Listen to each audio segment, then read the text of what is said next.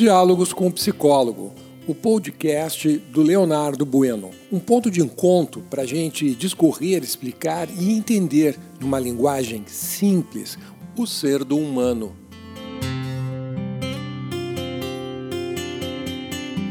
Bom dia, eu sou o teu psicólogo Leonardo Bueno. Estamos nesta manhã de sexta-feira, dia 3 de setembro de 2021 e hoje vamos falar sobre a entrega afetiva. É um tema já muito antigo entre poetas, filósofos, psicólogos é, e todos os românticos, porque para algumas pessoas é tão simples se entregar afetivamente e para outras é tão complicado, tão difícil?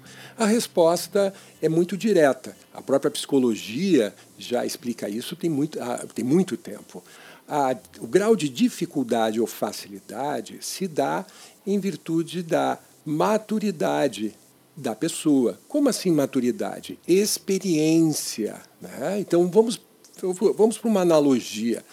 Cozinhar para algumas pessoas, cozinhar é algo extremamente simples. Né? Não há nada de complicado em preparar quaisquer tipo de pratos, inclusive aqueles que desconhecem. Para outros é um martírio, é? porque vivem se cortando, vivem se queimando e é muito complicado e não gostam de se entregar aos prazeres do cozinhar. A diferença entre um e o outro é que aquele que é, cozinha com maestria ou com divertimento conhece muito mais a respeito da arte do cozinhar do que o segundo. Né? Então, domina algumas técnicas, sabe muito bem como misturar os temperos, as quantidades, é, uh, o que, que elemento combina com qual o outro, e se diverte fazendo isso porque conhece a, as regras. Né? É uma doce brincadeira. Toda brincadeira tem regras. E se você conhece as regras da brincadeira, você vai poder se divertir muito brincando com o brinquedo. Por exemplo, jogar cartas. Em contrapartida, o outro, né, aquele que não gosta da cozinha, é o inverso. Conhece o um mínimo de regras. Né? E, a, e talvez um mínimo de regras de execução. Mas as regras que, ao executar, né, permitem ele é, interagir com as pessoas que usufruem dos sabores daquilo que ele fez, ele não tem.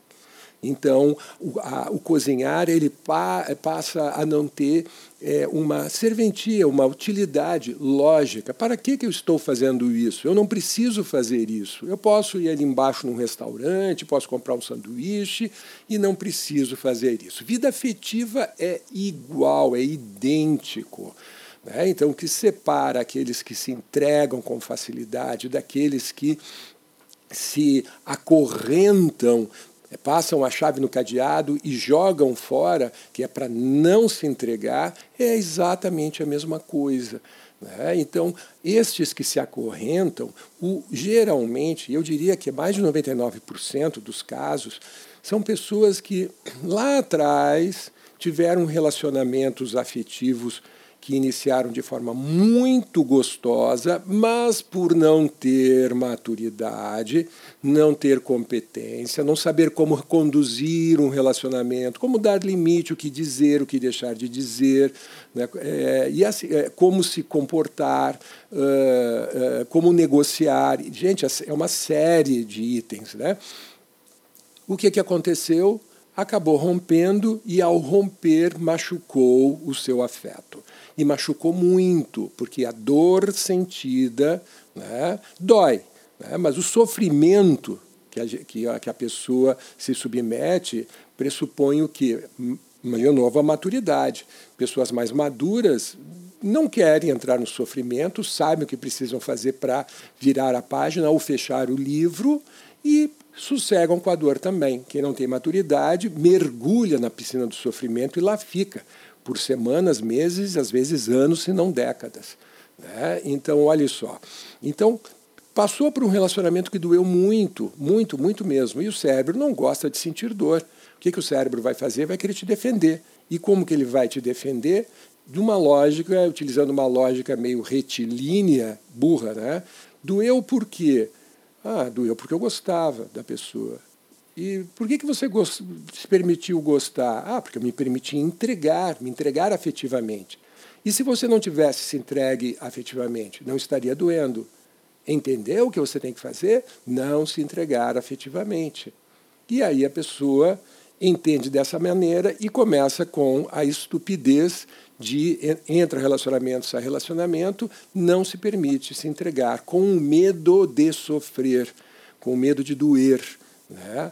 A questão é que toda brincadeira pressupõe que tu podes perder alguma coisa, não é verdade?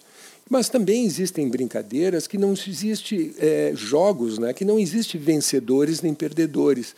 São jogos de construção, onde ambos estão construindo.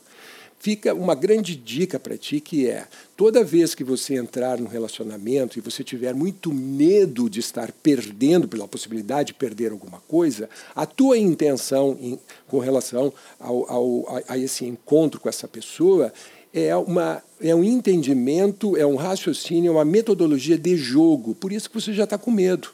De jogo sempre vai ter um que perde e outro que ganha. Completamente diferente de tu entrar no relacionamento com uma predisposição, com um raciocínio e com um conhecimento, sabe para quê? Para construir juntos a relação. Quando se constrói juntos uma relação, mas construir de forma adulta e não adolescente, né?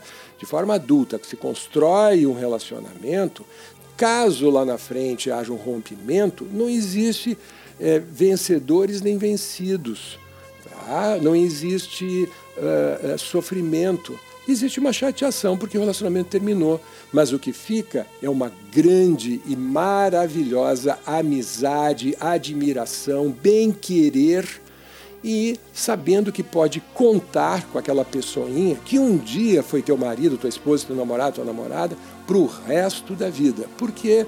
Porque tem muita admiração.